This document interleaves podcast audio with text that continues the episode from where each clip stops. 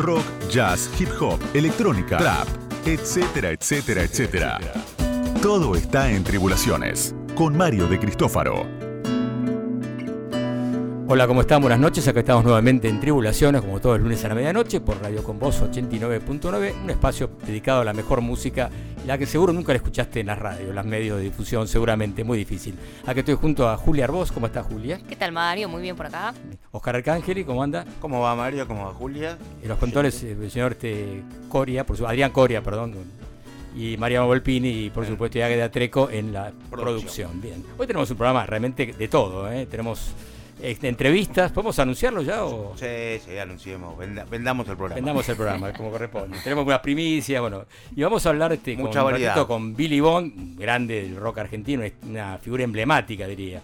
Y para algunos polémica también, ¿no? En minutos nada más, directamente de San Pablo, Brasil. Y tenemos nada más y nada menos que un ratito acá Julia la va a presentar a, Lucy Patané. Sí, vamos a hablar con Lucy sobre autoras argentinas, unos conciertos que estuvo haciendo en el Centro Cultural Kirchner. Muy interesante. Maravilloso. experiencia. Maravilloso. Una grande, Lucy. No, no, ese show hay que verlo porque es una cosa impresionante. Impresionante. Impresionante. Bien, y hay muchísimas cosas más. novedades. Novedades, por supuesto. Acá veo algo de Tomahawk que vas a presentar. Que, Lo nuevo de Mike Patton. Bien, y tengo una, novedad que nunca la pasamos todavía, que es un tema de Medeski y Martin Wood en el Grand Rex 2004, cuando estuvo ahí este, Julia, ese, recital famoso. Sí, sí, por eso. es famoso por eso, porque fue Julia. Exactamente. Y es un tema de, no, no de ellos, justamente. Es un cover, digamos, por llamar así. ¿Tenemos, ¿Ya lo tenemos en línea? Todavía no lo tenemos en línea. Si quieren avanzamos con un tema mientras tanto o no, si les parece. Sí, claro. Tenemos que hablar un poco de la parte triste, ¿no? Que está muy mal de salud. Rodolfo García tuvo un ACV y está en situación crítica, digamos. Así que bueno, realmente le mandamos un abrazo a la familia desde acá y bueno, y justamente en homenaje un poco a Rodolfo y su trayectoria, un tipo realmente una buena persona, tiene una buena relación con él aparte, bueno, aparte de Almendra, Aquelarre, un montón de proyectos. Muy, humilde, muy humilde. ¿eh? Sí, muy buena gente, muy, buena gente. Siempre estaba con la música atento. Ahora tenía un grupo, Jaguar, creo que, ah, sí. con, con, con Eslito Pumer, Guille Arrón y, alguien más que no me acuerdo. Sí, un cuarteto que está muy bueno. Tiene una onda medio espinetiana. Pero vamos a recorrer la primera época de Rodolfo García. Esto es un recital que dio Almendra en el año 79 en el Brown Tennis, en diciembre 70, casi 1980 Diez años después de la separación. Claro. Se juntaron, hicieron varios shows, y en este caso hicieron el Lawn Tennis, un lugar bastante atípico para recitales, que estaba bueno, está bueno, ¿eh? te digo que ahí después tocaron un par de grupos más y realmente interesante. Creo que Goran Bregovic que estuvo ahí, si no me equivoco. Y vamos a escuchar un tema de los primeros de Almendra, recordando un poco la formación inicial, bueno, cuando se juntaron ellos al principio, eran todos compañeros del, colegio, del secundario, bueno, escuchamos un tema emblemático, tema de Pototo.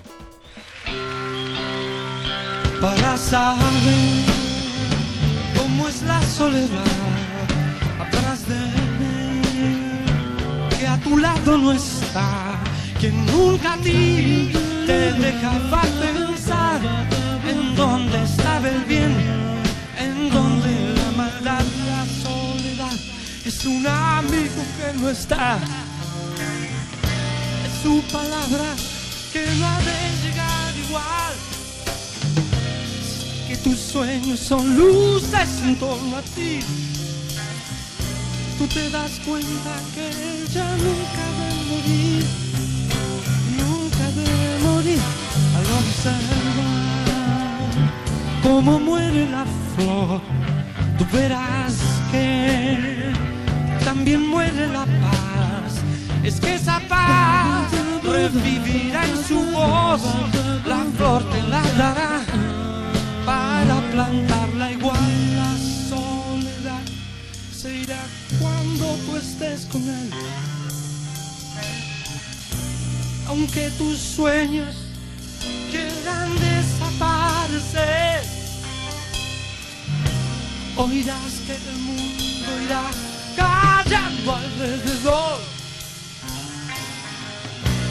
Y en un momento estarás solo con la flor. Vivirá la flor para saber cómo es la soledad. Habrás de ver que un amigo no está para saber soledad habrás de ver que un amigo no está.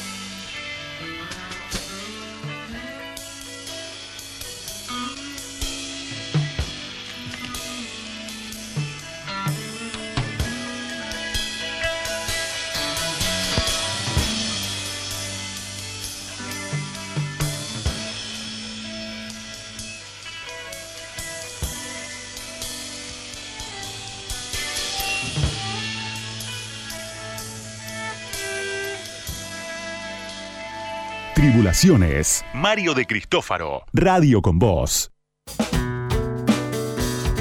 Bueno, linda versión esta tema de Pototo, ¿les gustó? Está buena, en vivo. bueno. Muy linda. Lawn Tennis. Recuerdo que este, esta canción la hizo famosa, ¿saben quién?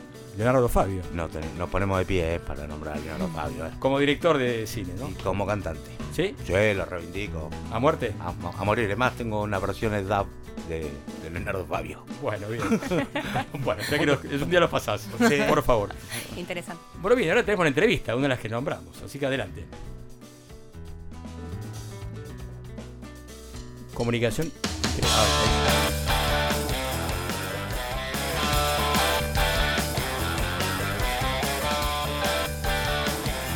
Y está sonando un tema de Billy Bond, no Tesoro de la Moneda, Billy Bond y la pesada. Estamos en contacto nada más y nada menos con Billy Bond directamente desde San Pablo. ¿Nos escuchás, Billy? ¿Cómo estás? Sí, ¿cómo estás, querido? ¿Bien? Bien, muy bien, Bien, muy bien. ¿Cómo está todo por ahí? Ya que hay que hablar del tema, ¿no? ¿Cómo está la situación allá? ¿Está complicada como aquí o más o menos? Bueno, este es un país que tiene una estructura bastante interesante de vacunación. ¿eh? Han vacunado 35 millones de personas. Ah. A pesar, a pesar de, de, de las noticias y todo más. Pero este, aquí ya está empezando a recuperar un poco. Está un poco más tranquilo. No, claro que claro que está difícil, ¿no? Igual que en Buenos Aires, eh, igual que en Argentina, pero este, a- a- aquí va un poco más rápido el asunto de la vacuna, ¿sabes? Mirá. Entonces está un poco mejor. Mira vos, me alegro, me alegro. Bueno, y sí, porque estuvo bastante duro allá también, hemos, hemos escuchado noticias. Bueno, contame un poco, Billy, ¿en qué andas ahora últimamente con la- a nivel música, producción? ¿En qué te estás, te estás dedicando en este momento? Nada, nada, rascándome los huevos hace un año, Mirá qué bueno, qué buena, qué, envidiable lo tuyo, ¿eh? Muy bien. ¿eh? que, que no es nada fácil porque tengo un par de huevos. y sí, por la historia que tuviste, la verdad que sí, no tengo dudas, ¿eh? No tengo dudas. Bueno, o, o por lo menos me los cargo, ¿viste? No es que los tenga, pero me los llevo al hombro. Bueno, mirá, es que como todo el mundo, ¿viste? Ansioso, eh, mal, pero yo he aprovechado para hacer este un, un poco de un poco de ejercicio, bajar un poco de peso, ponerme ponerme un poco en día. Yo estoy trabajando en un en un gran musical que inicialmente era para eh, un homenaje a Charlie García. Ah, mira. Pero este, con la evolución de la, de- del seriado Rompan Todo, que ha tenido un gran éxito y todo más, y yo tengo una participación bastante interesante, Sí, los, sí. Productores, los productores han tenido una idea de hacer una especie de Rompan Todo con mi visión este, en Argentina. Entonces, eh, básicamente sería un libro y, y básicamente estaríamos empezando a escribir un poco esos capítulos cortos, pero este, hablando de un poco del, de, del rompan todo by Billy Bond. Esa es la idea general. Esto se va a convertir en un gran show eh, que vamos a hacer en el Luna Park cuando nos deje la vacuna, cuando nos deje el bicho, ¿no? Y, este, y esperamos que sea fin de año o el año inicio del año que viene. Mirá qué bueno.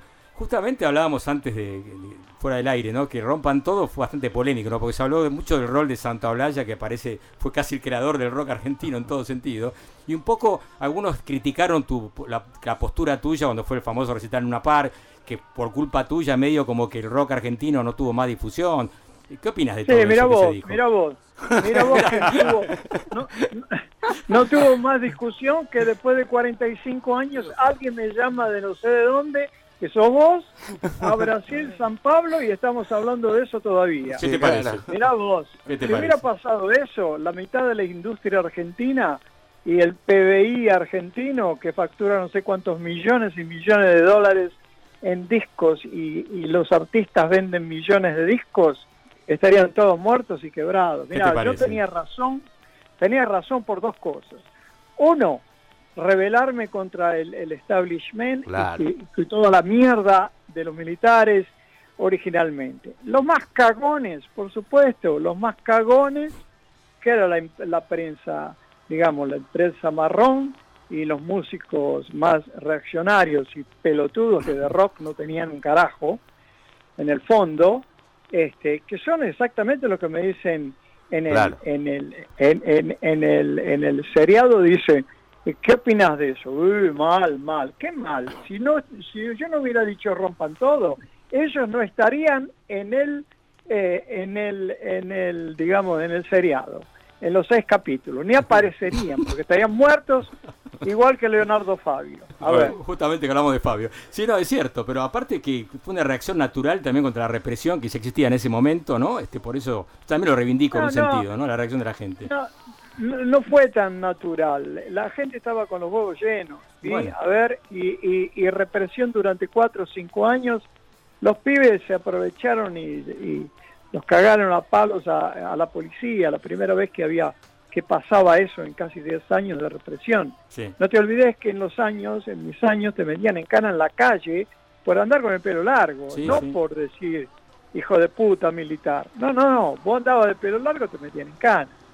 Y mucha gente le han cortado el pelo, a Spinetta, por ejemplo, que tenía que andar con un documento de la grabadora diciendo que era un artista. Hmm.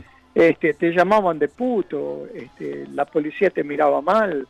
Eran momentos que estos detalles que son parecen pelotudos, porque son livianos, decir, andar vestido con pantalón justo y el pelo largo no tendría que ser un mérito, ¿viste? Es una moda de mierda que se pasa eh, cada cuatro o cinco años cambia. Hoy en día, ¿cómo andás? Con el pelo corto y te pintas un mechón y, qué sé yo, y decir que sos punk y sos moderno en cuanto los pelotudos que cantan folclore, por ejemplo, andan igual vestidos igual que los rockeros. o cualquier boludo que tenga el pelo largo se cree que toca rock and roll, ¿viste? no tocan rock and roll. Eso, eso es más, más profundo que una ropa o que un pelo. Entonces, fíjate, si se, si se agarraban de pelotudeces para, para, para apretarte, imagínate cómo me, cómo me apretarían a mí, que yo le canto la marcha a San Lorenzo, en la cara a los militares. Yo era, era enemigo, enemigo público número uno, ¿viste? yo le agradezco a Dios, ¿eh? Le agradezco a Dios, ¿eh? Le agradezco a Dios, porque yo estoy vivo todavía en la gente. Estoy vivo en el rock and roll, estoy vivo en, los programas de radio, estoy vivo en cada músico, estoy vivo eh, eh, eh, en todo lo que fue el movimiento de rock and roll, no porque sea yo, pero sí en el espíritu, ¿no? Sí, no, claro. Vos fuiste aparte el gerente artístico en la cueva una época, ¿no? ¿Puede ser? Sí, ¿no? No, no, no. ¿No, es así? No, yo no, no, negro, yo no fui gerente artístico un carajo. Yo fui el dueño de la cueva. Ah, bueno, mejor, perdón. Bueno, ¿qué gerente artístico, pelotudo? Gerente artístico, ¿qué, qué, es eso? Boludo, yo fui dueño de la primera cueva junto con Carlitos Carnaza, que tocaba en eh, que después tocó en Alma y Vida, y que después, y que antes eh, tocó con Sandro en, en Conscompo. Fui dueño de la segunda cueva, de la cueva de Rivadavia, donde salió Espineta, donde salió Manal, donde salieron la segunda generación. Fui dueño de la tercera cueva, que se llamaba Manzana, de donde salió Espineta, Papo, este, el, el Negro Black, David Lebón y toda una, una generación de la tercera generación de músicos, que fue la generación de la pesada, cuando todo el mundo se desarma, yo monto la pesada del rock and roll, que era como una especie de seleccionado, Claro. y le rompemos el orto a todos. Sí, sí, sin duda. No se conoce la pesada, se conoce, perdón, no se conoce la cueva, digo, la primera etapa. de- se conoce más la de Juncal, no la segunda y la tercera, ¿no? La de, perdón, la No, de no. Porredón y Juncal, ¿no? No, ¿Cómo fue la no, cosa? pero mezclan todo, mezclan todo. Eh, Argentina está lleno de historiadores pelotudos que no saben de nada y que, que, que han, que han eh, construido una historia que no es real. La única cueva inicial era la cueva de la cueva de Pueyrredón, Exacto, cueva de Pueyrredón y Juncal, correcto. ¿sí? Que era un lugar de mierda lleno de ratones que tenía olor a, a no sé qué y que, que cabían 30 personas.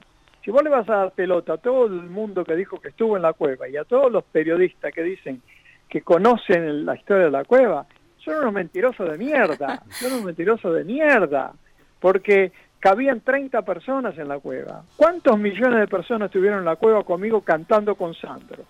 Que nunca cantó en su vida Ah, en la cueva de Pueyrredón. Ah, no te puedo en la creer. cueva de Pueyrredón, Sandro no cantó nunca. ¿Sabes por qué? ¿Por qué? ¿Sabes por qué? Agarra, sentate. Sí, Porque no había micrófono, boludo. No te puedo creer, ni un micrófono había. No había micrófono. Era todo, era instrumental nada más lo que se tocaba en la cueva. Y eran cuatro ratones de mierda. Que. Tanguito iba a la cueva, mentira, otra mentira. Tanguito no entraba en la cueva porque era menor de edad. A ver, pónganse en las pilas, lean, l- eh, infórmense. Oh, para eso te millones llamamos. de millones de, de personas elaboraron una historia que es una gran mentira, ¿viste? Es una gran mentira.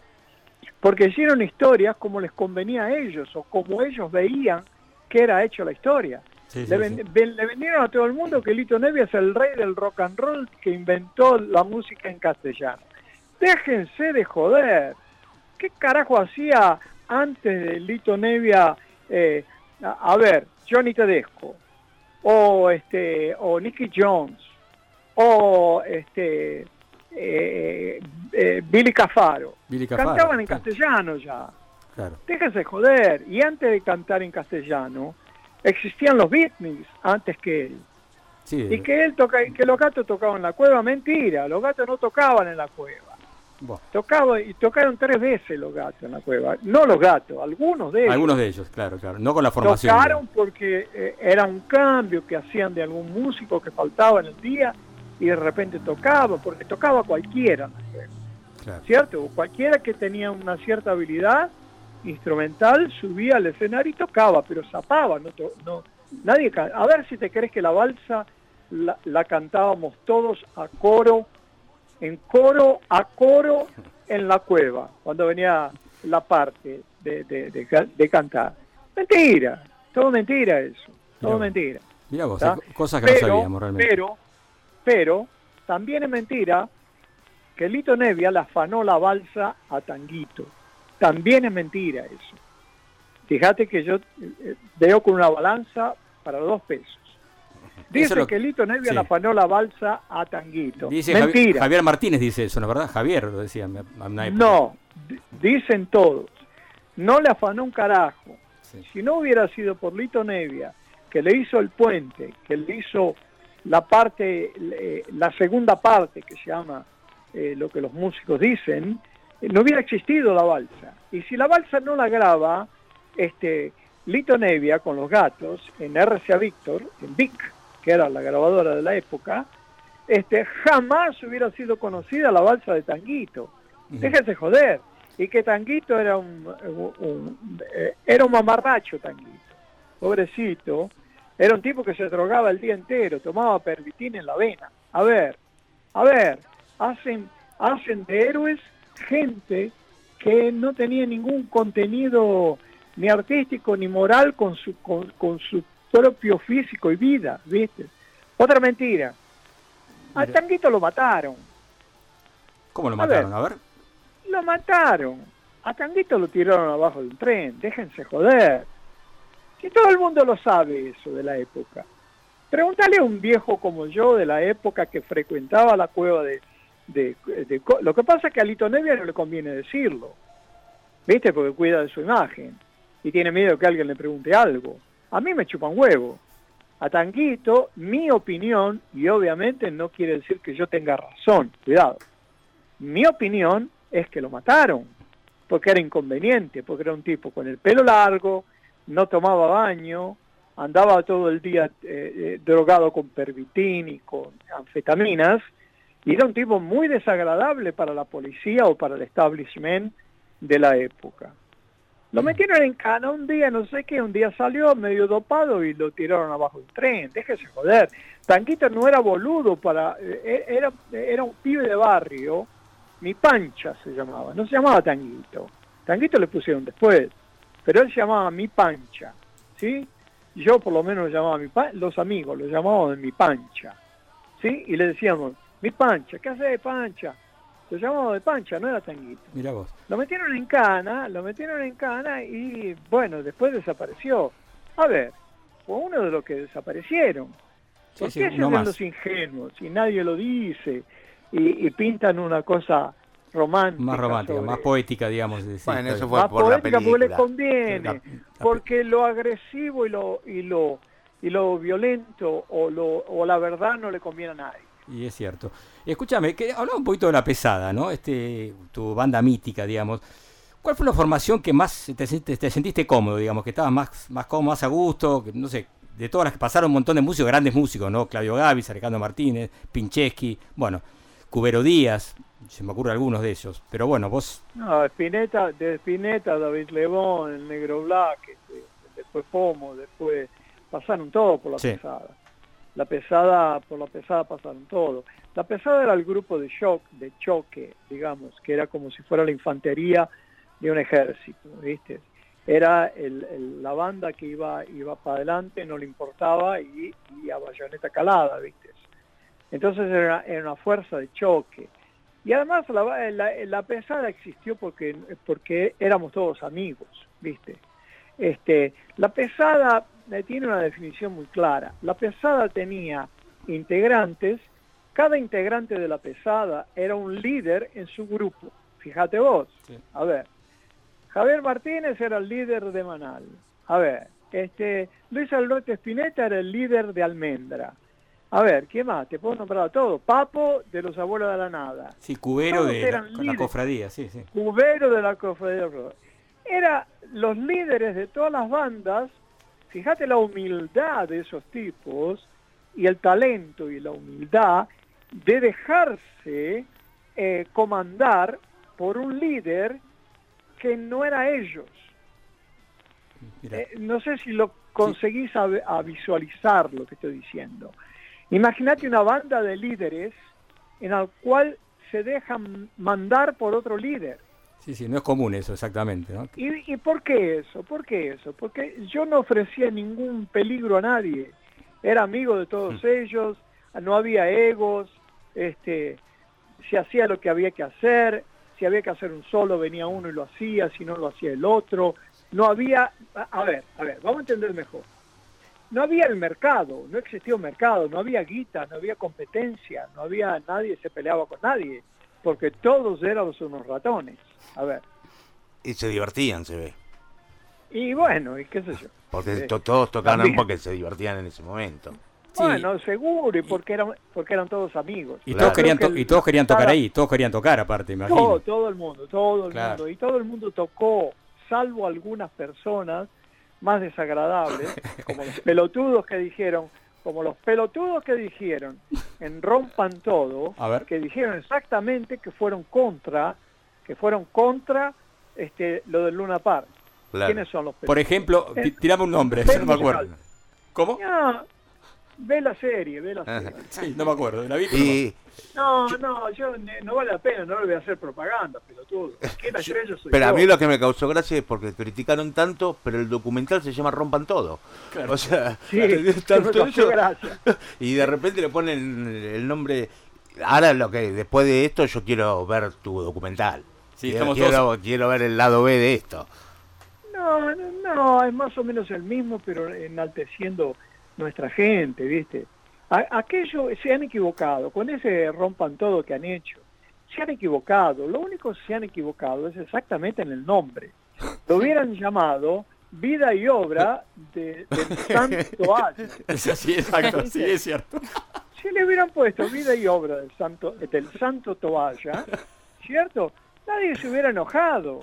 Pero usaron un nombre exactamente del rival más acervado que, que Arco Iris tenía, que era yo. Ah, Que yo era el tipo que los llamaba de la sama de casa. La sama de casa del rock, sí, claro, sí. sí. porque eran unos pelotudos, ¿viste? Te- Mataban gente, los tiraban de los aviones y los boludos decían amor y paz. ¿Qué Sí. querés que haga yo? Nada, ¿viste? Bueno, Ahora, a mí no me avisaron que él era el productor. ah, ¿viste? eso te iba a decir, claro. No me avisaron, porque si me avisan ni- no declaro nada, ¿viste? que se muera. Pero estuvo bien, me estuviste usaron- bien ahí. Me, me usaron a mí para vender, para venderle. eh, a ver, si vos vas a comprar un producto como la Coca-Cola, que es veneno puro, a ver, es veneno para la salud, la Coca-Cola. Es rica, pero es veneno, es igual que la cocaína. A ver, es rica, pero negro, te mata. La Coca-Cola es lo mismo. Pero la Coca-Cola tiene, la, tiene la, la gentileza y la educación de decirte, mire, esto es veneno. Tiene no sé cuántos millones de calorías de, azúcar, tiene mercurio, tiene esto, tiene aquello. Te lo ponen en la etiqueta. Aquí no, aquí dijeron, vengan a ver, rompan todo, lo mejor del rock eh, eh, eh, en castellano o lo que sea. Y adentro lo tenés a- al boludo de, de Santoalla hablando mal de Charlie García. Pero ¿quién carajo es ese boludo que, que, que, que, que se ganó se ganó Oscar? ¿Pero haciendo qué? Está bien, pero tan boludo no es tampoco. Que no, dos Oscars. No, ¿no? negro. No, no, cuidado. A ver. Con respeto. Lo digo con respeto. Sí, sí, sí. Eh, él, eh, to- eh, todo lo que ha hecho en el cine, con su música de, de película, se lo merece, ¿viste? Ahora, que me venga a decir y compararse con eh, Spinetta y con Charlie García, diciendo que los tres más eh, fuertes de la época era él, Charlie y Spinetta. Es un pelotudo del año cero. Sí, no, Ni no la tiene- viola sabía tocar en la época. No tiene humildad, es cierto. Bueno, Viri, nos quedamos sin tiempo, lamentablemente. Estuvo buenísimo Bueno. charlar con vos y quedó mucho para hablar de la, qué música Bueno. estás escuchando ahora. Bueno, un montón de cosas que será para la próxima. ¿Te parece? Ok, cuando quieras. Me encantó el monólogo, ¿eh? ¿Te gustó, viste? Te dejé hablar, viste? No te interrumpí casi nunca, ¿eh? Así que... No, eh, qué suerte que no me dejaste hablar.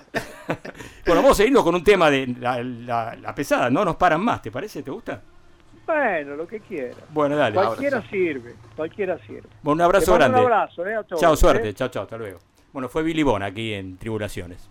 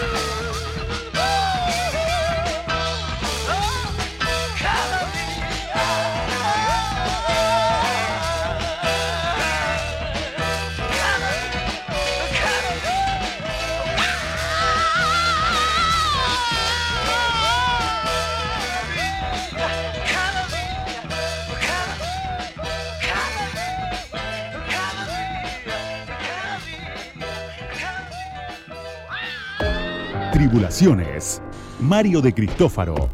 Hasta las 2. Radio con Voz. 899.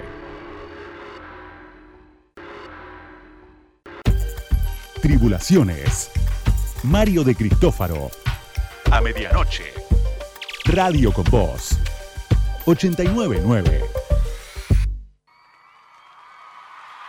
Grabaciones inéditas, cosas que pasaron, recuerdos de viajes, conciertos del corazón. Tribulaciones Live por Mario de Cristófaro. Estoy bien impresionado con la entrevista con Billy Bond, ¿no? La verdad que soy un pelotudo concretamente, entonces. Así me quedo tranquilo.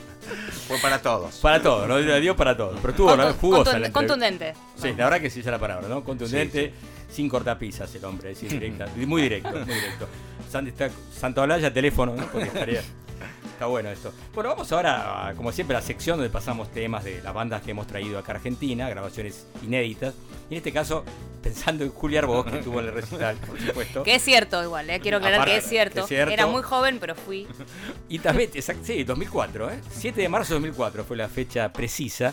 Bueno, y justamente tiene que ver esto, elegí este tema también, que es un tema este, extraño para los Medesky, no lo tocaron casi nunca en vivo, muy ¿Ah, pocas no? veces. Sí, exactamente. Y tiene que ver esto ¿por qué? Porque ahora acabamos de presentar en YouTube eh, un programa especial que habíamos, había salido en Canal 7 en 2004, justamente, un tiempo después del recital, en Canal 7, y lo digitalizamos y está ahora en YouTube sobre un especial que hicimos para Medesky y Martin Wood en el Gran Rex. Hay temas en vivo, entrevistas a los Medesky, entrevistas a gente que estaba en el, en el hall, el Zorrito Fonquintiero, este, Jul Tellerman, por ejemplo, que Claro. más estaba este, un productor famoso, ¿cómo se llama? No, no, Sí, no me acuerdo. No, no. No importa, dejémoslo ahí. Otro santo layo. No. Sí, No sé nombre, no, dejémoslo, por favor. Pero bueno, vamos a escuchar un tema de los Medesky Martin and Wood entonces, que es una, una versión de un tema de Jimi Hendrix, se llama Fire, que está en el disco Are You Experience, si no me equivoco, sí, exacto. Así que vamos a escucharlo, está buenísima. Bueno.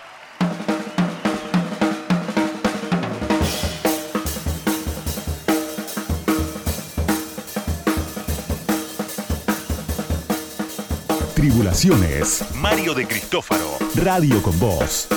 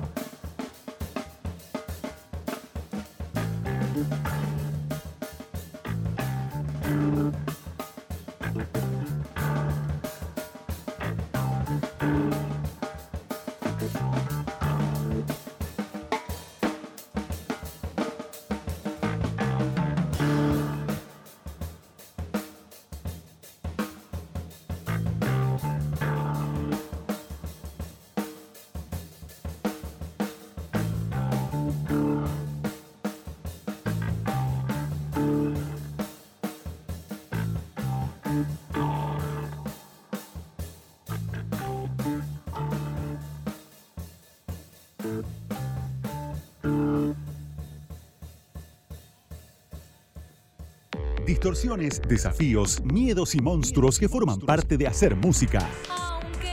Entrevistas y recomendaciones para contagiarnos creatividad y no achancharnos. Teniéndoles miedo a los monstruos perfectos.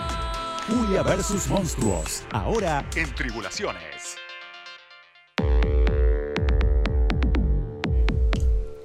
Bueno, tal como adelantamos al comienzo del programa, eh, la invitada que tengo hoy es Lucy Patané. Ella es guitarrista, productora y compositora y personalmente creo que a, a pocas personas les cabe tan bien el término multiinstrumentista. ¿no? Que totalmente. muchas veces se usa, Sí, exageradamente. yo a veces tengo reservas, en el caso de Lucy le va perfecto. Eh, para quienes no le, no le conocen, su álbum debut, Lucy Patané, ganó eh, mejor disco de rock alternativo en los premios Gardel del año pasado, el 2020. La verdad me gustaría hablar con ella de un montón de los proyectos en los que participa, eh, pero elegí invitarla hoy para que nos cuente sobre autoras argentinas. que Fueron dos conciertos que se hicieron el marzo pasado en conmemoración del Día de la Mujer, con un repertorio muy extenso, integrado solo por canciones hechas por mujeres argentinas y ejecutado por más de 60 músicas argentines. Lucy, ¿estás acá? Hola, estoy acá, sí. ¿Cómo acá andás? De mi casa. Muy bien. ¿Cómo andas? Eh, bien, bien, bien, todo bien. Me quedé pensando en eso de lo de multiinstrumentista. que, que yo lo, la- lo empecé a sacar un poco de las gacetistas. Mira, Este, porque sí, no sé, lo, lo- lo estoy repensando. Pero bueno, gracias, igual. bueno, eh, esto, no, esto en realidad lo, escribí yo, así que, No, me encanta. pero bueno. Bueno, eh, ahí como contaba entonces un poco en la, en la introducción, eh, quería que nos cuentes un poco sobre autoras argentinas. Eh, vos en esta, en este recital, en este concierto épico, hiciste la dirección musical. ¿Cómo, Sí. cómo fue eh, este trabajo tan, tan grande? ¿Cómo, cómo te llegó? ¿Cómo Eh, llegaste ahí? Fue, ba- fue bastante una locura y bastante delirante, la verdad. Este, como todo proceso así gigante, o po- por, lo menos a mí me pasa, este, que me vuelvo bastante loca, la paso mal en un montón de cosas.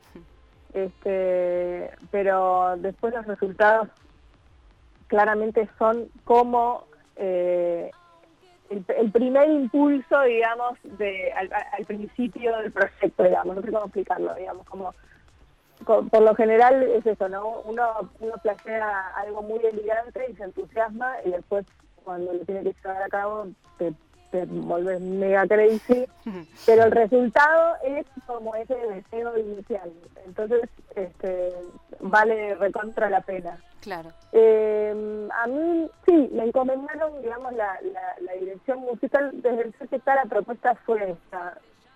Por lo general esos esos roles ¿no? de, de- de dirección musical están ocupados este por lo general por las mismas personas por una cuestión de que es un laburo re difícil no yo, por lo general los Elito Vital qué sé yo como personas que tienen como un trayecto bastante largo Sí. este, y bastante cancha haciendo esos laburos y bueno para el para el 8 de marzo desde el CCK quisieron como como abrir un poco más la puerta a, a otras personas que hagan ese laburo y bueno una persona que en este caso para el 8M no sea un varón Hmm. Eh, entonces bueno me, me, me convocaron y ahí empezó un poco ahí la negociación Claro. de cómo, cómo llevar este, este proyecto a cabo. Primero, eh, inicialmente la idea era que sean cuatro días eh, y cada día, o sea, un día de rock, un día de tango, un día de folclore y un día de música clásica. Y Bueno, ahí la, la, la primera contrapropuesta que yo llevé fue un poco como tratar de buscar, tratar de desarmar esta cosa un poco de, de- de dividir por géneros Claro. y más que nada como buscar otro, otros otros nudos, ¿no? Otra manera de aplatar un concierto, Claro. este, que no sea justamente simplemente dividirlo por géneros, que bueno, que es un poco más fácil es- para organizarlo, es, es- es- es más fácil, pero qué sé yo, a mí me dio la sensación que las cosas ya las habíamos visto y escuchado y, estaba bueno buscar otros otras excusas, otros otros sentidos. Claro. ¿Vos, vos participaste en la selección del repertorio? Sí, o sea, fue así. Yo estaba en la dirección, pero tenía curadora. Ajá. La curadora de rock era Barbie Recanati, Ah, claro. la curadora de tango era María Cincunas, en folclore estuvo Liliana Herrera y en la música académica eh, Lucía Chicos. Wow, claro, un Eh, equipo. Claro, entonces la, la propuesta un poco fue, yo hice mi, mi, mi- la- la- las canciones que a mí se me habían ocurrido, las, ellas hicieron sus propuestas que estuvieron buenísimas, en el caso de Liliana Herrero, por ejemplo, fue un flash porque lo que pensamos fue como buscar autoras que no sean tan conocidas, ¿no? Mm. Este, y Liliana mandó unas joyas que, que nada, estuvieron bárbaras, ¿viste? Como hay, hay, hay un montón ahí para, para investigar. Bueno, Noel Cincunas también hizo un trabajo que estuvo buenísimo. Y bueno, y un poco como eh, la- eh, las curadoras conmigo hicimos una, un- una, una propuesta y luego con el CPK esas cosas se iban bastante eh, analizando y, y viendo hasta dónde se dan. Claro. Eh, me gustaría ahora para ahora seguimos charlando, pero mientras mientras tanto para que la gente se vaya haciendo una idea de lo que estamos hablando, de lo que es este trabajo que es espectacular y ahora que me contás esto de que se trataba también de poder agrupar los conciertos de una forma que Sí. trascienda los géneros eh, tan Sí. categóricos musicales, ahora entiendo todo. Eh, me gustaría escuchar la versión de que hicieron de Nunca, la canción de Rosario Así. Blefari. Eh, si quieres contar un poquito quiénes, quiénes la ejecutan y... Bueno, Rosario Blefari para mí tenía que estar, me parece que es una artista súper importante en, en- en- está bien, si hay, si hay que, si hay que encasillarla podemos, podemos decir en el palo del rock, Sí, que, que en realidad la historia del rock es muy joven, ¿no? Porque es como, no como en el tango y el folclore, por ejemplo, es como el rock es mucho más joven y, y me parecía que Rosario tenía que estar. sí. Eh, elegí esa canción que me gusta mucho su letra y me parecía que para que la letra tenga más fuerza, más fuerza aún, qué mejor que te la canten tres voces y como que el arreglo sea eso, ¿no? Claro. Casi como un arreglo vocal, que no podés nunca dejar de seguir a la voz, digamos. Sí, sí, sí. Este, y ahí se le propuso a las chicas de Miau que sabía, además que Mari- Mariana Michi, que es una de ellas, eh, es muy fan de Rosario Ujú. eh, y bueno, el- el- en un principio iban, iban a hacer solo voces, después lo pensé con la marimba, y, y- y, bueno, pegó marimba, guitarra y voz, y voces, y nada, para mí es una de las más lindas versiones que, que en ese concierto. Sí, sí, sí, sí, estoy de acuerdo. Bueno, vamos a escuchar entonces eh, Nunca de Rosario Blefari, ejecutado por Miau Trío, marimba y guitarra eléctrica. Que no termine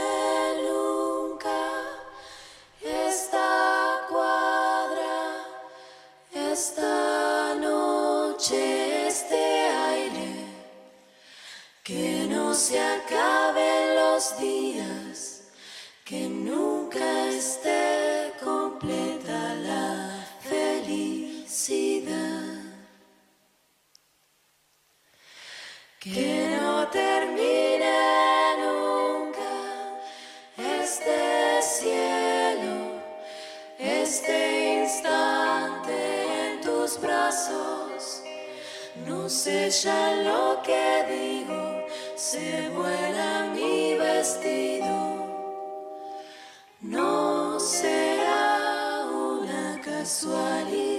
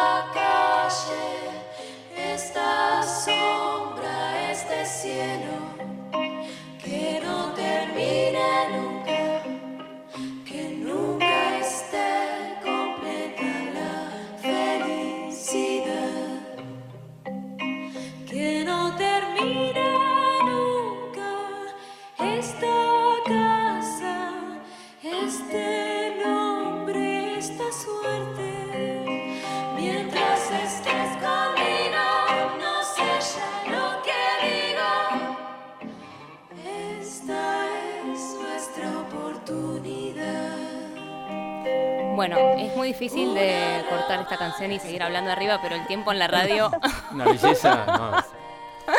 No, me van a matar. si no sigo. todo bien, vale, vale la pena. Es un lujo, es un lujo esto. Eh, quiero aclarar que es una grabación medio, medio pirata. Este material todavía no está editado ni nada, ¿no? Ah, pero suena bárbaro. Está sonando muy bien. Está sonando muy bien. Qué Eh, lindo. Bueno, Lucy, quería también preguntarte, eh, antes de que escuchemos un, un- un otro temita, eh, Sí. ¿cómo fue la experiencia también para vos? No sé si alguna vez habías trabajado con un ensamble tan grande, ¿no? No.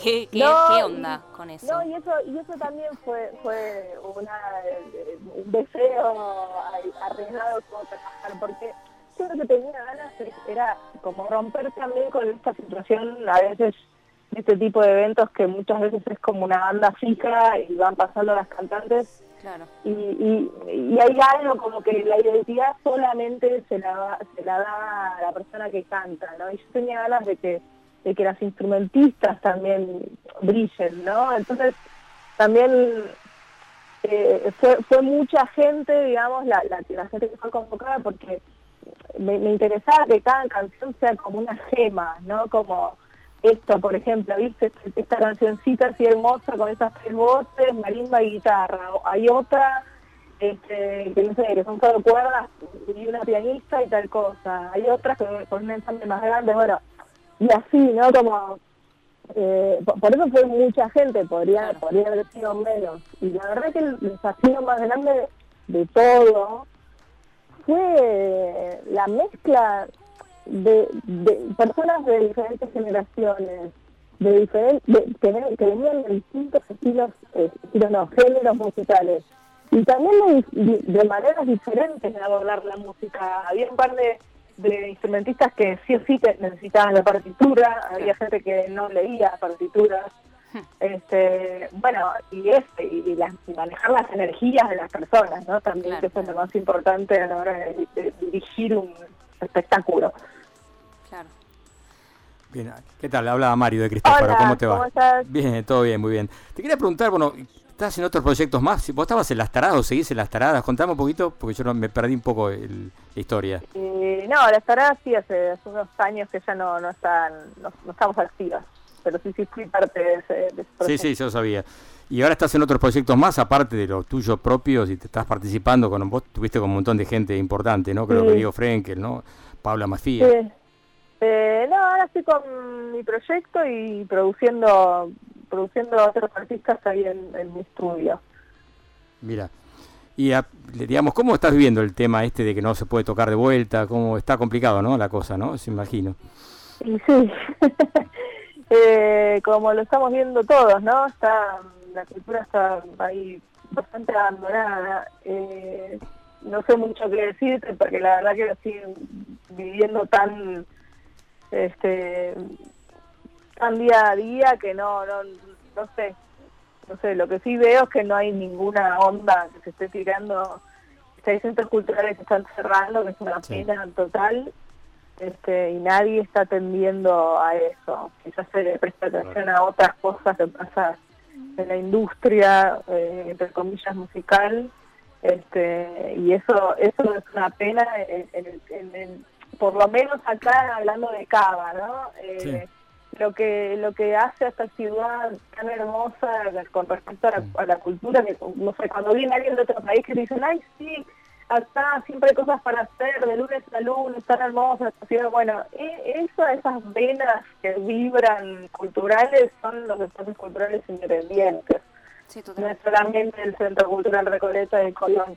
Entonces eso está, está, está muy cagado a palos y es una pena porque na- nadie está tirando la onda a los espacios que, que, que son quienes nos reciben, digamos, a, a los artistas independientes, por lo menos. Sí, apoyo cero prácticamente del estado Sí. de acá, de la ciudad, ¿no? Sin duda, sí, un desastre Sí. realmente. Pero bueno, hay que seguir adelante, no queda otra. Sí, sí, por Porque- supuesto. Porque el streaming no creo que tenga mucho, no sé, ¿cómo lo ves el tema del streaming como alternativa, no? No- a mí no me dieron ganas, mm, no me dieron ganas de, de hacerlo, no, no encontré una manera también redituable para poder hacerlo, la verdad, para hacerlo bien. Este, qué sé yo, hay gente que le, le fue encontrando otras vueltas. Este, a mí mucho no me pintó, me pintó más eh, hacer música nueva, grabar, este, y nada, qué sé yo, no sé, me parece que hay que esperar un poquito y, y- y ir viendo. Bueno, para, para ir cerrando entonces, eh, por suerte igual tuviste esta experiencia el 8 Sí. de marzo de tocar con tanta gente en mal. un teatro. fue en marzo. Así que bueno, bien, bien ahí. Sí, sí, se, alinearon las cosas para que esto pueda suceder. Sí. Eh, y bueno, me gustaría eh, cerrar pasando la versión que hicieron de un día, el tema de Juana Molina, Sí. que si no fue la full band, pega en el poste, ¿no? Sí, sí, esa, esa fue casi toda, creo, sí. Bien, con toda la, bueno, su sección de cuerdas, sección de caños, sección de percusión, bueno, ahí, como muy completo, se suena todo. eh, y canta Nadia Larcher, ¿verdad? Sí, una genia total que yo no sabía que ella ya había hecho esa, esa canción. Ah, mira. en otra ocasión, no, claro, a mí me dijeron, che, la, la, la, la elegiste ella para cantar a propósito, ¿no? Eso como no. Y no sabía que, había- que ella ya había cantado esa canción en otra en otra versión, así que igual ella estaba feliz de hacerlo otra vez. Claro. Así que bueno, nada, le hicimos esa intro, bueno, ahora la van a escuchar Hermoso. ella sola, que, y bueno, nada, ahí hicimos los arreglos con Rosa Noli, una de las saxofonistas, Sí, este y bueno, sí, fue, fue uno de los más, más copados. qué bueno. Bueno, Lucy, te agradezco un montón por esta charla. Por favor. Eh, y bueno, vamos a ir- nos vamos a ir escuchando Dale. un día de Juana Molina con esta super dirección orquestal de Lucy Patané. Gracias. Bueno, gracias a ustedes. Un beso, suerte, Un ¿eh? beso. Chao, suerte. Chao, chao. voy a hacer todo distinto. Voy a arreglar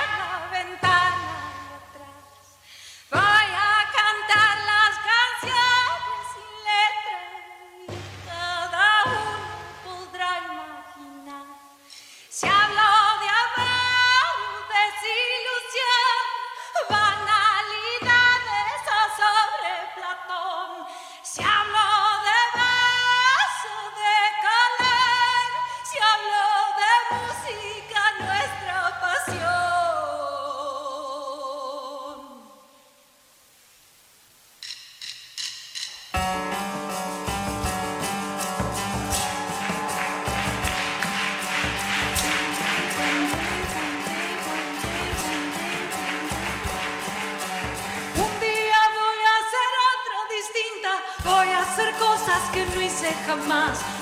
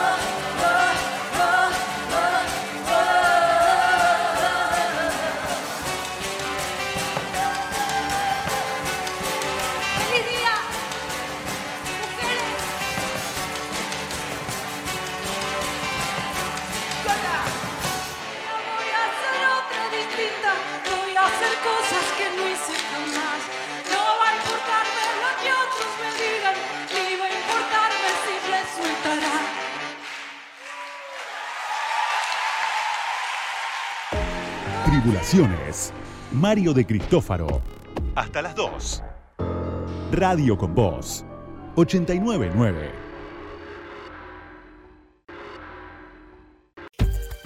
Tribulaciones. Mario de Cristófaro.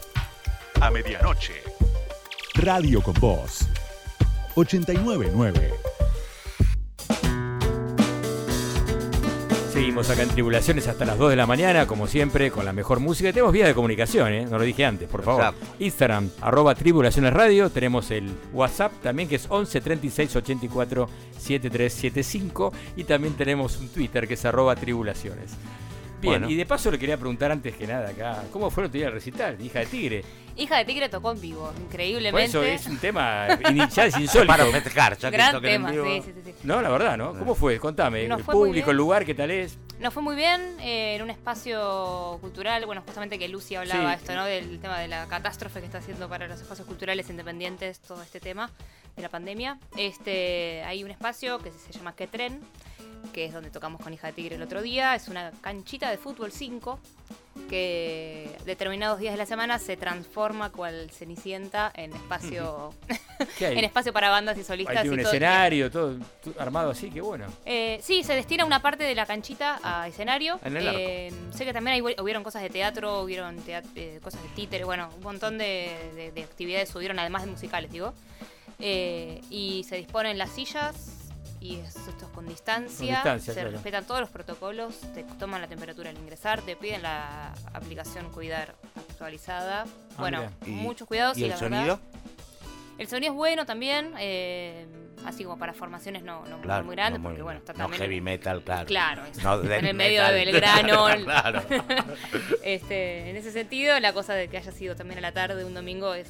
eh, calculo Aparte estaba a que temperatura ideal, estaba hermoso el parada, Sí, ¿no? sí. Sé que yo me olvidé por completo, tu- tuve una cena con un almuerzo con mi hermano y después me di cuenta, uh, la perdí, que quería escuchar. Fue, fue muy lindo, fue muy lindo, la ¿verdad? Y la gente muy agradecida también, creo que hay una gran necesidad. Sí, bueno, claro, Eh, claro. ni hablar, ¿no? ¿no? De- de- a todos nos pasa lo mismo. de- Claro. de- Tanto de tocar como de escuchar, las dos sí, cosas. Sí, no, de ir a de escuchar. O sea, bueno, yo de tocar también, bueno, por mi profesión, O- pero para ir a escuchar música, ¿no? Claro. Es Una, una experiencia que. Y contaros un poco la Sí, gente. Hija de Tigre, contame cómo, cómo es este, cómo es el, la Hija formación. Tigre con- es, es una formación eh, en la que yo toco la guitarra y canto. Tiene una cosa bastante interesante para mí. La banda existe desde antes que yo entrara. Yo entré hace dos años, tres años. Eh, las chicas vienen tocando desde antes. Y para mí fue un honor porque era una banda que a mí me gustaba antes de entrar. Así que fue Ah, como que bueno. vengan un día los Eso es genial. Billy claro. Bond. sí, no, porque va a ¿Querés insultar. tocar en la pesada? Con estos monos, Claro. por supuesto. Este, así que, nada, tiene algo interesante de que eh, somos tres cantantes, entonces eh, va- vamos alternando, no hay una, una voz lead, digamos, que es, que es siempre la misma. Bien. Eh, y bueno, hacemos canciones que van entre el pop, eh, la canción medio experimental, por momentos hay un poco de momentos un poco folclóricos. Tenemos bastante sentido del humor y eso me parece que está bueno en la, en la música. Así que bueno, pueden buscarla. La semana que viene traete un tema. Claro, puede ser, ¿no? ¿Qué contar. ¿Qué te parece, no? Dale, Ah, dale, bueno, así la gente. Estaba pensando eso, faltaría ahora poner el tema. Ahí está. Claro, sí, ahí estuvo mal, ¿eh? Claro. Tendría que haber sido la semana pasada y avisar para que la gente que venga al recital. Bueno, pero bueno. de la próxima fecha te tenés, por Pero favor. fue ¿eh? por la Ojalá. adrenalina que tiene el programa, nos olvidamos de, de anunciar el, el tema. ¿No? Porque Sí, la vez pasada Sí. dijimos, ahora tenemos, ahora tenés que decir lo del recital. Sí, con el apuro Y estamos no. con poco tiempo. Y como siempre acá en Tribulación. Exactamente. Lo que, lo que puedo contar, un poquito cortito, es que mañana eh, voy a estar en un panel de- sobre música independiente. A ver. Eh, una actividad online que organiza Estudio Urbano, que es una dependencia del gobierno de la ciudad. Eh, vamos a estar hablando de eso, sobre el panorama de la música independiente en el canal de YouTube de Estudio Urbano. Mañana martes a las eh, 17, sí, 17.30. Ah, mirá, Muy bien. bien. Voy a estar yo como representante de música Muy bien. independiente. Panelista, eh, muy bien, ahí. Panelista. Muy Y bien. va a estar Diego Boris, también el Sí. presidente del INAMU. Y bueno, nada, si quieren escucharlo, Listo, es vamos a estar ahí. Online debate. en YouTube. Bien, bien. Bueno, seguimos acá en Tribulaciones. Viene una columna, ¿no? Si me equivoco. Adelante. Las últimas canciones. Los discos nuevos. Las bandas que se vienen. Ahora corre sangre nueva por el aire de la radio. Con Oscar Arcangeli. Bueno, Bien. novedades. ¿Qué tenemos? Eh, vamos a empezar con un tema que nos había quedado de la semana pasada. Ah, sí. el trompetista japonés Terumasa Hino, un, uno de los más grandes artistas ya del Japón. Sí, Pa- sin duda. Para muchos es el Miles Davis japonés, digamos, lo llaman así. Muy respetado, sí. Muy respetado, es un artista que empezó a principios de los 60 y que ha pasado por todo, por la jazz de orquesta, más big band, eh, tiene discos de free jazz, tiene discos de pop bop, eh, después tuvo unas formaciones más eléctricas y hasta los últimos años ya mezcla música electrónica, hip hop. Eh, eso hay un disco muy recomendable. Em, Está bueno para investigar toda la discografía porque a los que les gusta el jazz hay de todo, ¿no? Gran variedad. Pero hay un disco que se llama Aftershock, que realmente es una mezcla de música electrónica y hip hop, con él tocando la trompeta, que es muy, muy buen disco. En el 2009 editó un disco que se llama Beyond the, Mi- ah, Beyond the Mirage, es un álbum muy grubero, muy así eléctrico, no electrónico, sino eléctrico. Y ahora este año están saliendo una serie de remixes. El que vamos a escuchar lo hace Cat Chemist, un DJ que ha sido de Jurassic 5 y ha grabado mucho con DJ Shadow. Tiene un muy buen disco de así turntable music, como le dicen, que se llama The Audience is Listening. Excelente, un gran trabajo con las bandejas. Y bueno, un tema que lleva como el nombre del disco Beyond the Mirage de eh, artista japonés Teru Masahino.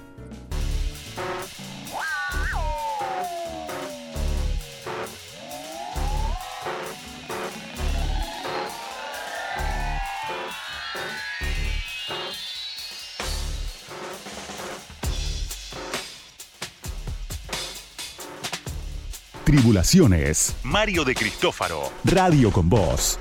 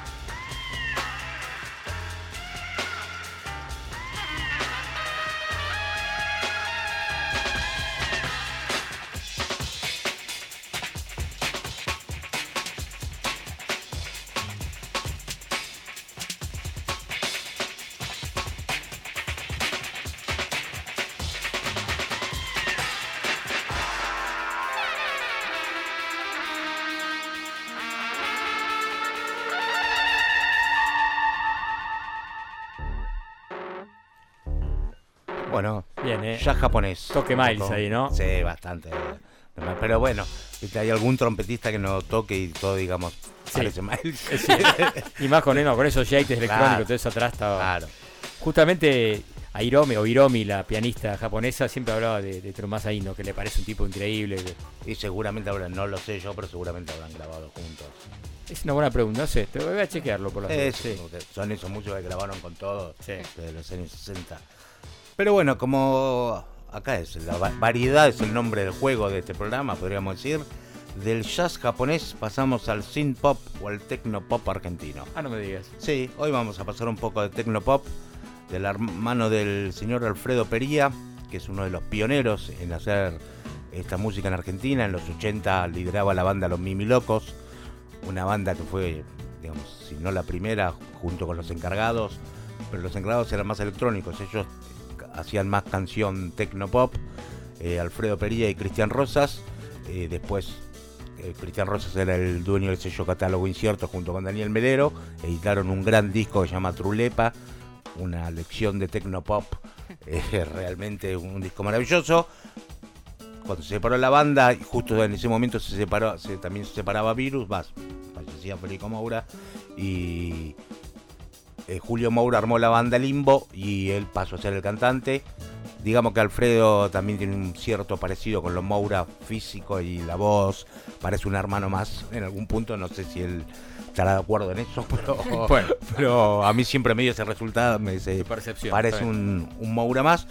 Fue el cantante Limbo, después tuvo varios proyectos, Planeta Mongo y otros varios, y ahora está liderando este grupo que se llama Peria Don Mono, un grupo que retoma un poco el tecnopop y el synth pop, así bien medio con ese sonido 80, pero una cosa actual.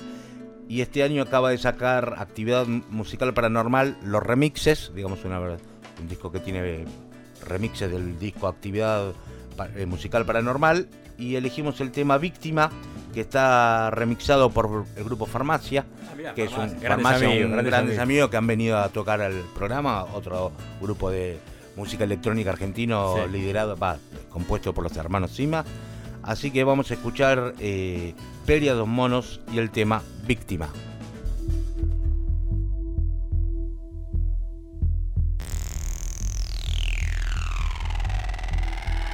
Tribulaciones. Mario de Cristófaro. Radio con Voz.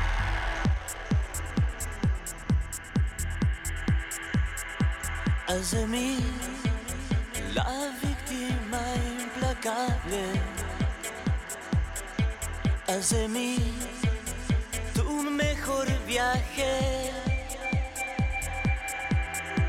Tan atento a lo que cedes. Tan dispuesto mal que te debe.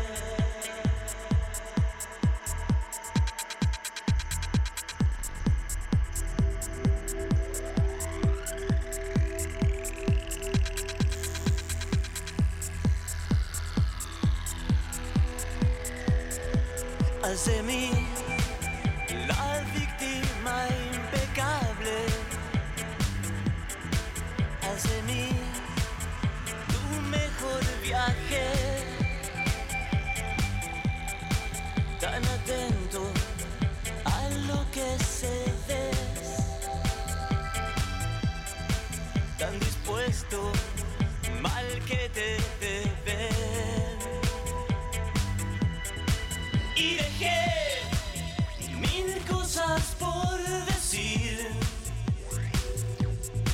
Y exploté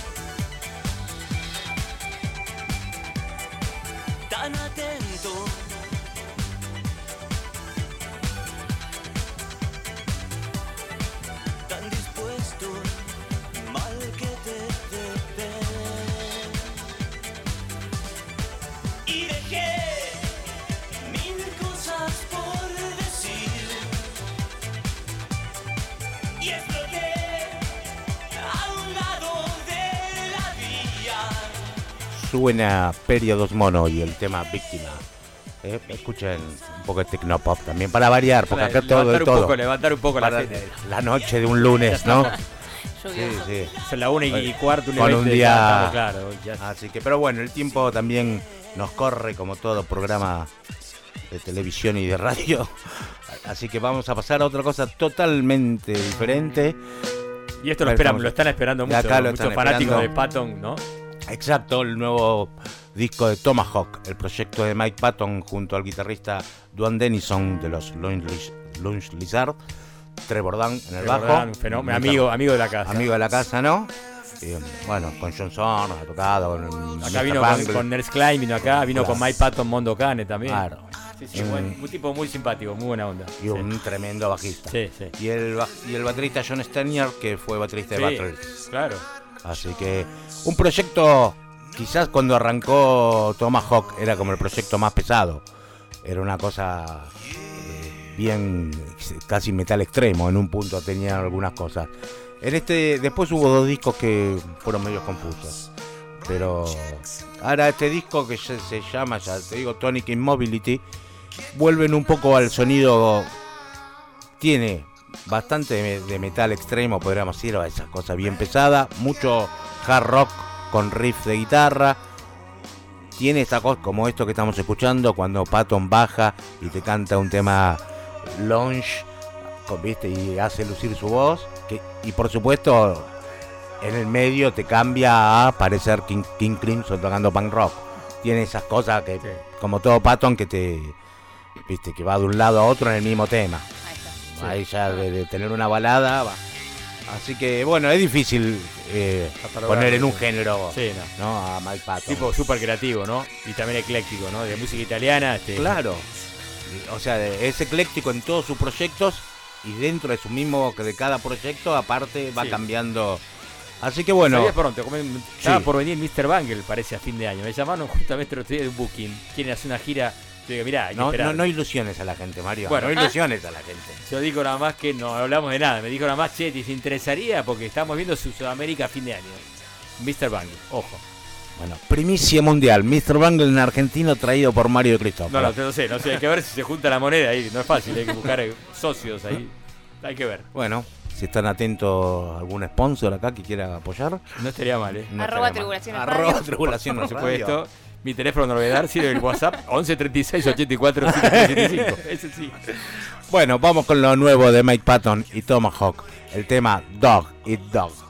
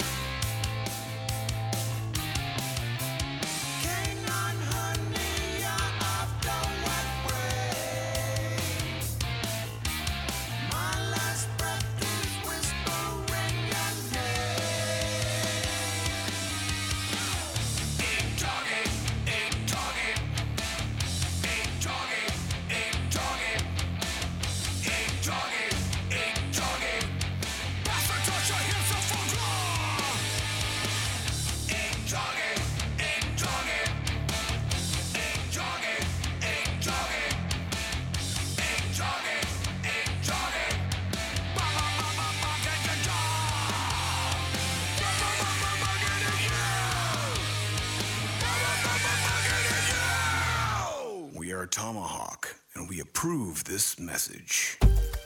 Tribulaciones. Mario de Cristófaro. A medianoche. Radio con Voz. 899. Tribulaciones. Mario de Cristófaro. A medianoche. Radio con Voz. 899.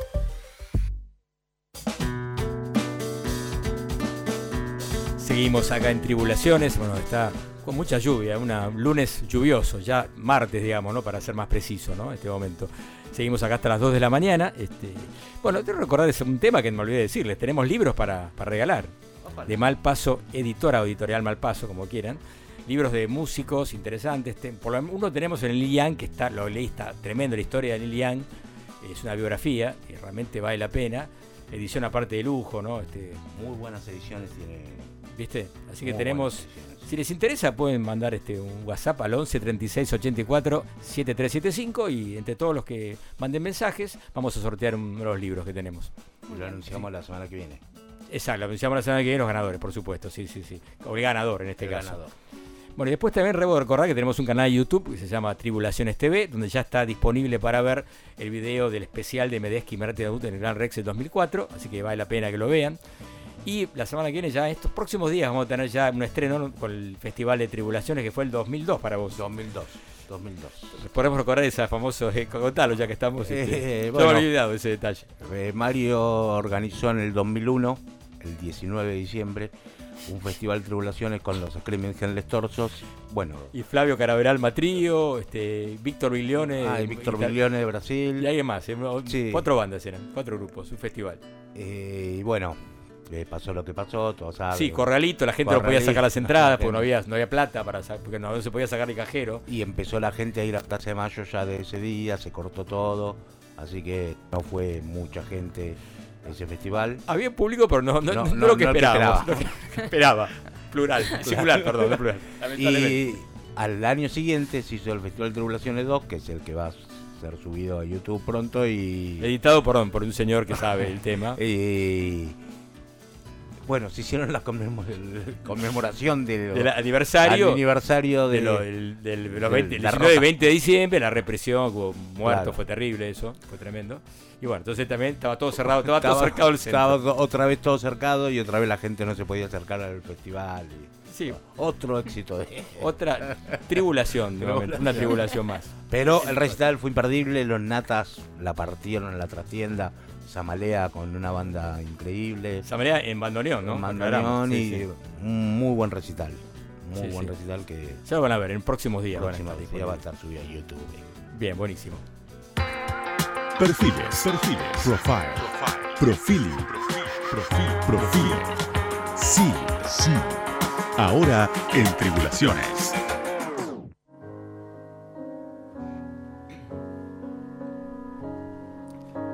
Estamos escuchando en este momento? Una versión de un tema muy conocido por todos. A ver si lo reconocen. No lo voy a No. decir yo porque, porque ya lo leí. claro que sí. Bueno, Tenemos te- el machete. Perdiste la gracia, dale todo No, gracia. no a dije nada. Ya, ya está. A ver vos, sí, ya lo yo también, no importa. Pero es un tema conocido. Uno dice de Michael Jackson, ¿no? De Michael Jackson. Pero no es de Michael Jackson. Bueno, pero Bueno, le les hizo componían para Michael Jackson. También la versión muy linda de Miles Davis, Claro.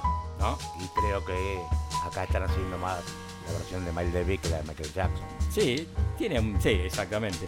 En realidad este tema es de Steve Porcaro, fue Ah. del, del grupo Toto. Pero se lo compuso para Michael Jackson. En realidad lo había compuesto antes, cuando lo escuchó el productor del disco, el famoso disco de Michael Jackson. ¿Cuál fue el disco que estaba este tema? Este, Eh, No sé, Sí, ser Bad.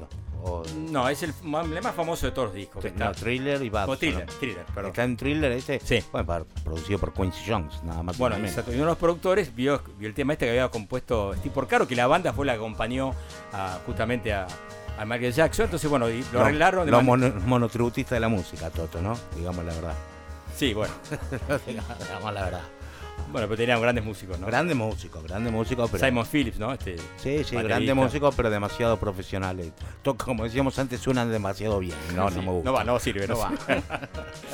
Pero bueno, este tema en este caso lo estamos escuchando por Vijay Ayer, que es un pianista para mí excelente, mm, tipo muy talentoso, el- digamos un gran este, improvisador. Y es una escuela de, del jazz que se puede llamar que jazz eh, progresivo por ahí, que la palabra no sé si está bien la palabra dicha, pero bueno, jazz moderno, digamos ya avant-garde, si quieren Claro. llamarlo así. Y también tiene que ver con el colectivo en bass, que no sé si ubican a Steve Coleman, un saxofonista, Sí, claro. tiene un colectivo muy importante que mezclaba el hip hop con el jazz, bueno, y él trabajó mucho con, el- con Coleman, bueno, Vija Eiser, que es un pianista que es de origen indio, Ah, o indio, no. indio tamil, nació en, nació en Nueva York, pero los padres eran eh, indios tamiles, que si recuerdan los, los tigres tamiles, justamente hija de tigre, tigres tamiles, era este, una, una guerrilla que intervino, fue una, una guerra civil en Sri Lanka, antes se llamaba Ceilán, bueno, y ahí vienen los tamiles, se hicieron famosos, porque también está en la India, ¿no? Este, esa etnia. Pero bueno, de ahí nace, sus padres eran, eran tamiles, y él nació en Nueva York, y es un tipo raro, porque él estudió eh, física y es doctor en física, tipo un monstruo, tipo parece que era un capo, daba clases en la facultad también. Y luego empezó a dedicarse a la música, que no le fue mal evidentemente, y fue el director de la Escuela de Música de la Universidad de Harvard. Así que el tipo tiene toda una trayectoria, unos pergaminos más que interesantes. Pero como músico el tipo trabajó con los más grandes de la, del jazz más experimental, ¿no? Por ejemplo, estoy hablando de Butch Morris, un tipo un gran loco de la guerra, un tipo que hacía mucho free jazz, con William Parker, un bajista también, William Parker, Guadalio Smith, capo, un trompetista impresionante, y Roscoe Mitchell, ¿no? el saxofonista de, la, de Art Ensemble Chicago. Bueno, el tipo se codió con los mejores en, esa- en ese, de ese rubro. Y sacó un disco junto con Steve Coleman, que fue el primero, el primer álbum, que realmente tuvo muchas repercusiones. Fue, fue elegido el disco del, del- del año por la. eh, por perdón, ganó un Grammy, perdón. Más importante que eso no puede haber en este caso. Y bueno, y el disco realmente fue de lo mejor. Y luego empezó a formar un trío, llama BJ eh, Aider Trío, que tuvo unos discos brillantes. Y este disco fue el que más repercusión tuvo, quizás por este, por este cover, ¿no es verdad? Claro, este hit que digamos el jate de muchos yaceros, ¿no? Que hacen temas de rock no versionados, ¿no? Eh, un poco pasó con Brett- eh, Brad Meldau, ¿no? Brad que Meldau, se hizo claro. muy famoso a partir de las versiones de radio que Claro. hizo en su momento, ¿no? Pero bueno, para mí es un gran pianista. Vamos a empezar a escuchar algo de su último álbum que me pareció que está- es fantástico también con el trío. Que ahora el trío se reformó, se reformuló. El, el trío original que estamos escuchando ahora estaba con Stephen Cram en bajo y Marcus Gilmore en, en batería. Y ahora en este álbum que acaba de editar hace muy poquito, es una primicia, hace muy pocos días que salió, está nada más y nada menos que junto a un baterista que la rompe, ¿no? Que es este. No está el nombre, acá se me fue un nombre bastante. Acá está el nombre. Linda, Linda Mai Han O, que es la, la bajista, y el baterista es Tishuan Sori, que es un gordo que la pega, se pega todo. No me acuerdo el nombre en este momento. Vamos a escuchar un tema de este álbum que se llama Uneasy, sería incómodo la traducción, editado hace muy poco, y un tema que se llama Children's Flint.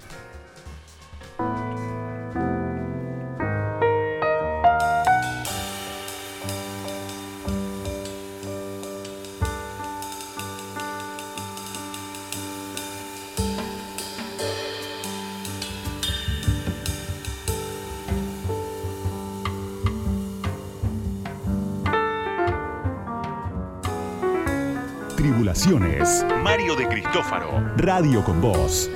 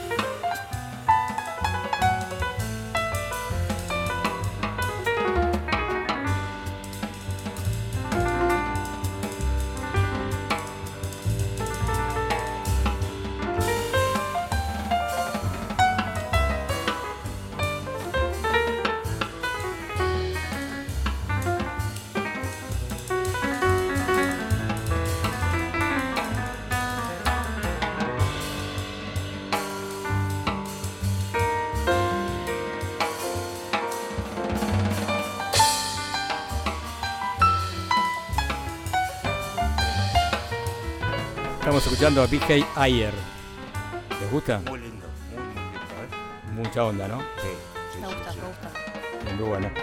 Bueno, repito, es un, eh, nació en Albany, New York, y digamos que el tipo no ha hecho giras más allá de Europa y Estados Unidos, así que es una buena oportunidad para Traerlos a la Argentina. Quizás, no, me interesaría traer este, me parece un tipo muy interesante, ¿eh? un gran pianista. Y aparte muy original, tiene un sonido propio, me parece Claro. que tiene algo di- diferente. Ojalá que esto se termine un día y podamos traerlo a que sea el lugar más pequeño para que lo conozcan un poco más aquí, ¿no? También ha trabajado mucho con Craig Taborn, que es otro famoso pianista que toca mucho el, el Rhodes, que también es un tipo muy súper interesante, que trabajó con John Zorn también. Claro. Eh, Por eso tiene toda una movida de, de ese grupo de gente que... Que, que van tocando uno con uno, eh, participan otros en el disco, sí. Exactamente, y mucho de la onda neoyorquina, el downtown Claro. neoyorquino, que en eso ya no existe tanto, pero en ese momento era muy fuerte, ¿no? Tipo tiene 49, joven, tiene 49 años, así que todavía tiene mucho para dar, ¿no? Bueno, vamos a seguir escuchando un poco de este, de este álbum que a mí me parece que está muy bueno, se llama Uneasy, un tema que es tremendo, se llama Combat Breathing.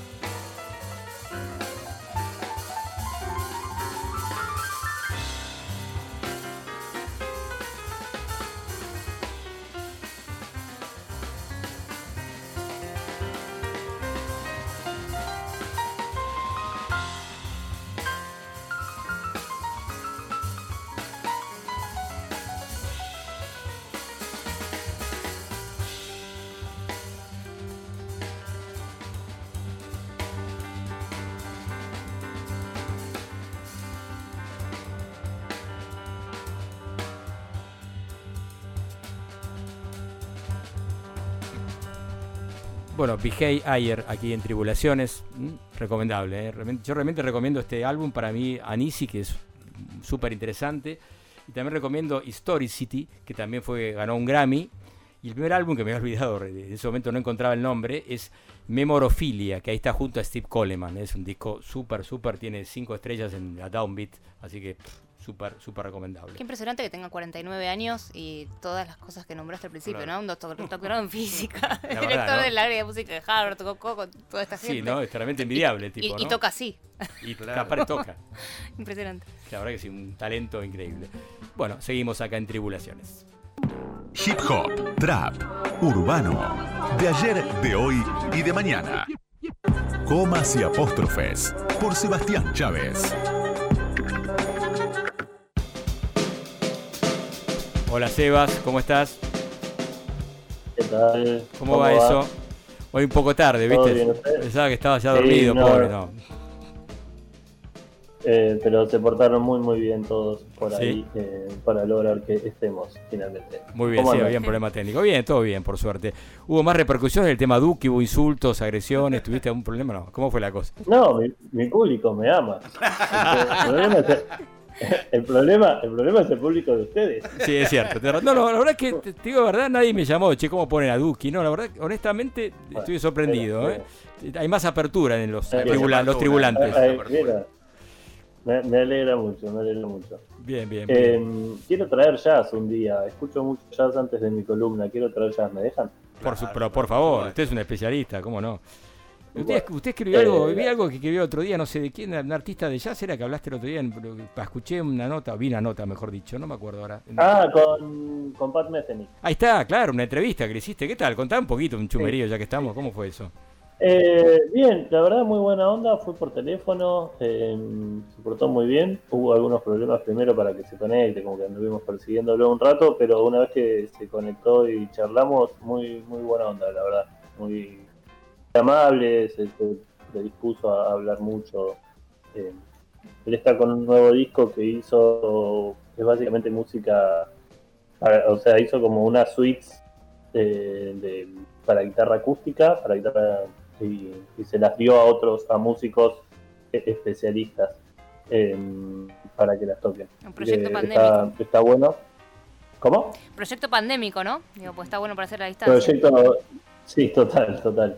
Este, así que nada, anda, anda en esa, pero siempre tiene cosas eh, dando vueltas. Y bueno, y un show eh, programado para acá, para Frustrado, Buenos Aires, pero claro, frustrado justo un día, Sí. un par de días antes que, ¿no? de la pandemia, increíble. Totalmente, totalmente. Abril del año pasado iba a ser y bueno, eh, ahora la próxima fecha es diciembre, creo, de este año, pero bueno, Veremos. son esas esas reprogramaciones que no se saben. Sí, exactamente. Bien. Eh, bueno, hoy vamos a escuchar a más hip hop en español. Eh, vamos a hablar de Dano, es un rapero argentino, pero que está radicado en España hace mucho tiempo. Y primero vamos con el dato que les va a gustar, y es que es el hijo de Mavi Díaz. Ah, mirá. Sí, señores, y por ende nieto de eh, el armonicista de tango que se me fue. Hugo. Díaz. Hugo Díaz. Hugo. Díaz. Hugo Díaz, ahí está. Y folclore. Este, él se llama eh, Dano. Está, como dijimos, él nació ac- acá en Argentina, pero bueno, eh, por, su familia estuvo viviendo en un montón de lugares. Vivió en Londres, vivió en Islas Canarias y ahora está radicado en Madrid. Eh, es un es rapero, hace videos, es productor, como bastante multi- multifacético, como, como suelen ser muchos eh, raperos de esta generación, ¿no? Que un poco su- suelen juntarse mucho en, colectivos que ellos suelen llamar cruz. eh, y entonces ahí se desarrollan un poco como productores, un poco hacen videos para alguno, para otro que está rapeando eh, y demás. Eh, entonces eso hace también que tengan como una suerte de visión más eh, integral de la cosa.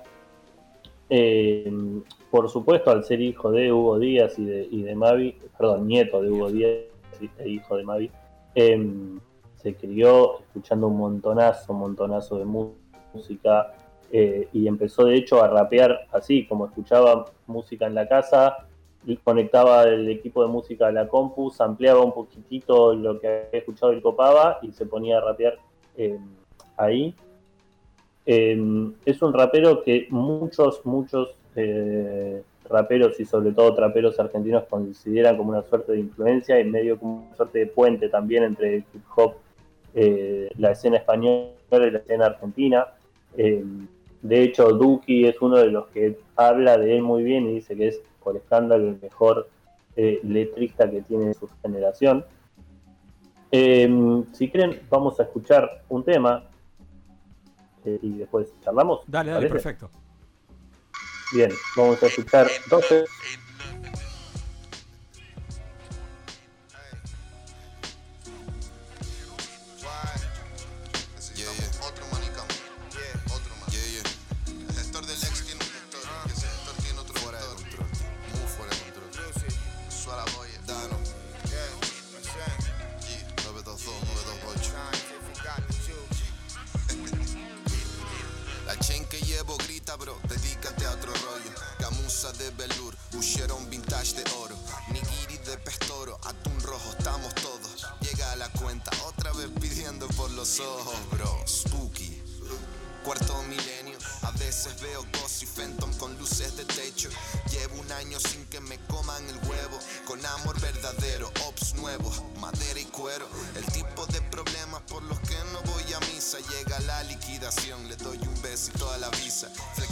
Sonrío debajo la mascarilla como un hooligan antifa. Llevo esto ni Adidas. Le compro un pijama a tu viejo por todos los inconvenientes. Yo te llevo ahora al colegio, él te puede ver los viernes.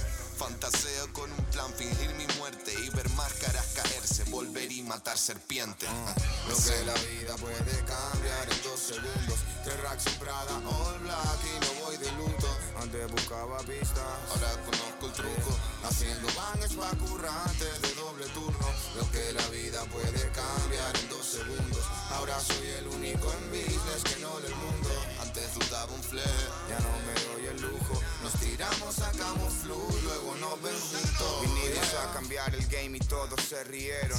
Ahora bebemos Perrier, Versace cenicero. Sumando fichas para evitar conflictos venideros. Porque yo ya he visto la vida escaparse entre mis dedos. Spanish, Biggie, JC, Sharau Papucho. Ahora escucho ofertas serias de AR que antes no me hablaban mucho. Me quedaba un Bueno, y fui sin recargar cartuchos. bastante vieja escuela, ¿no? Sí, te iba a decir eso, lo acaba de decir Oscar un ratito, old school, ¿no? Me sorprendió, pensaba que iba a ser algo más, más un, moderno. un beat ahí, Mirá. un beat ahí bien, bien boom bap, como se le llama a esos, esos beats de, de baterías bien derechitas.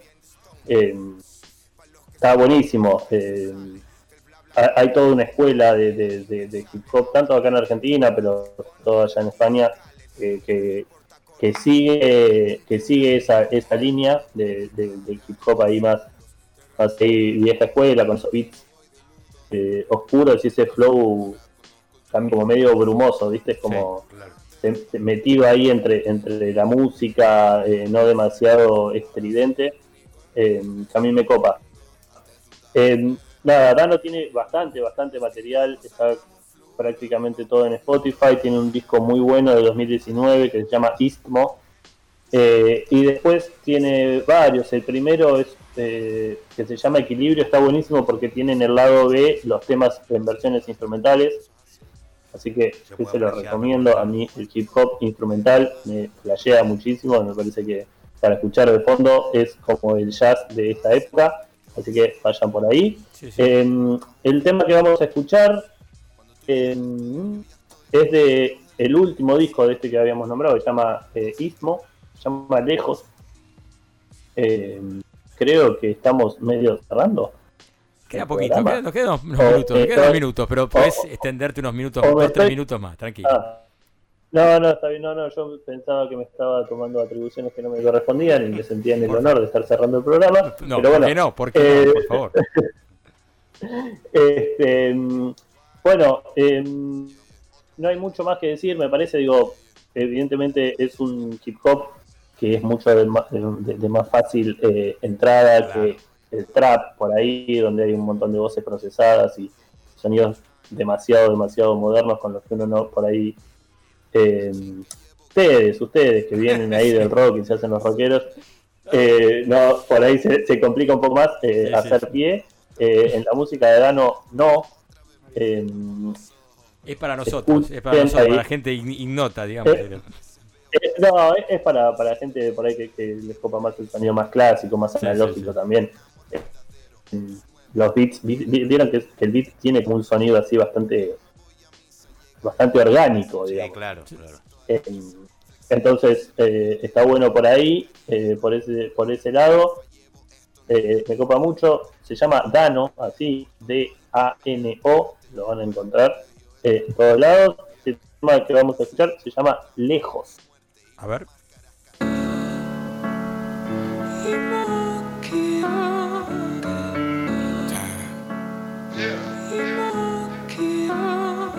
For real though. Ah.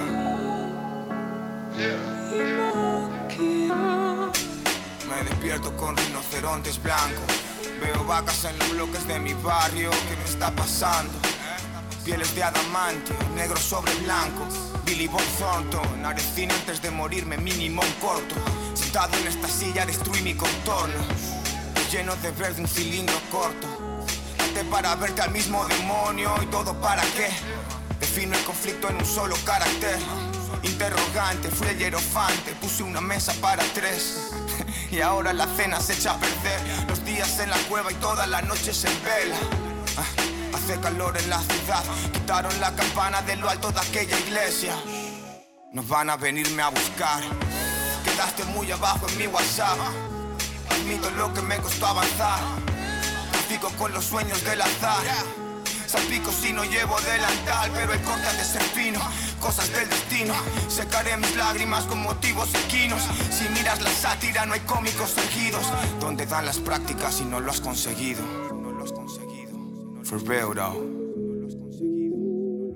I'm saying. For real though. I'm saying. For real though. I'm saying. For real though. What is the look of?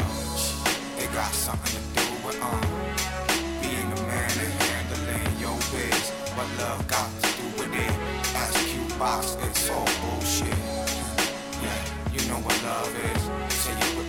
time, you know what love is.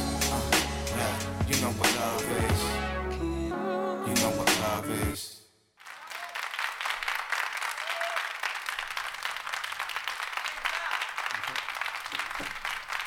Bueno, bien, este, aplausos ahí, este, no sé, si son para, para vos, Sebastián, no sé.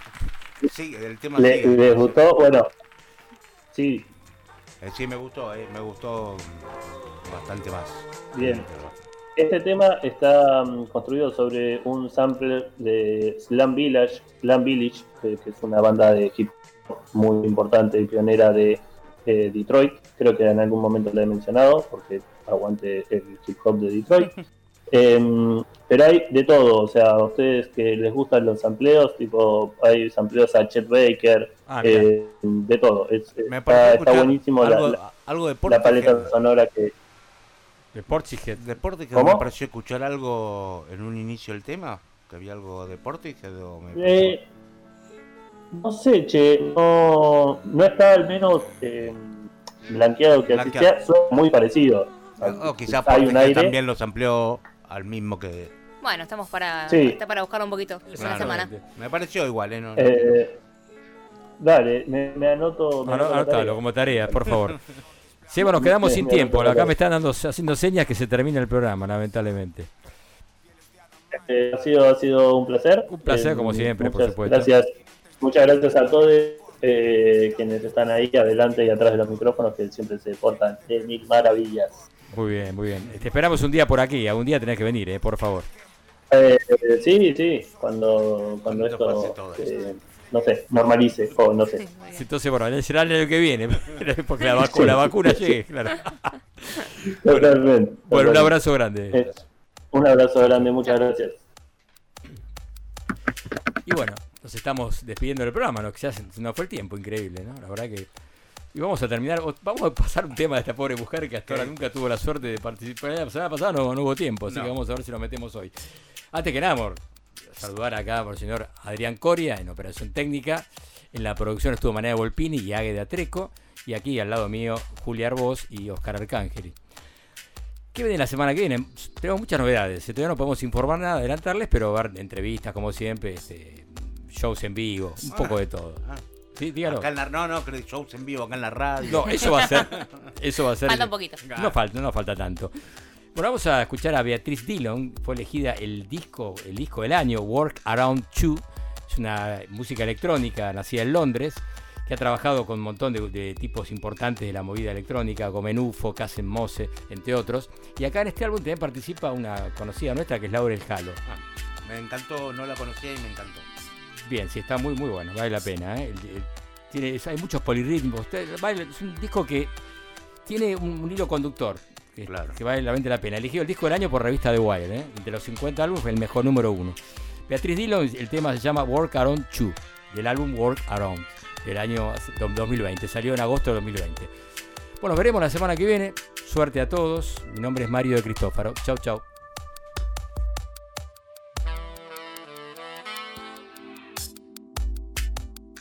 Tribulaciones. Mario de Cristófaro. Radio con Voz.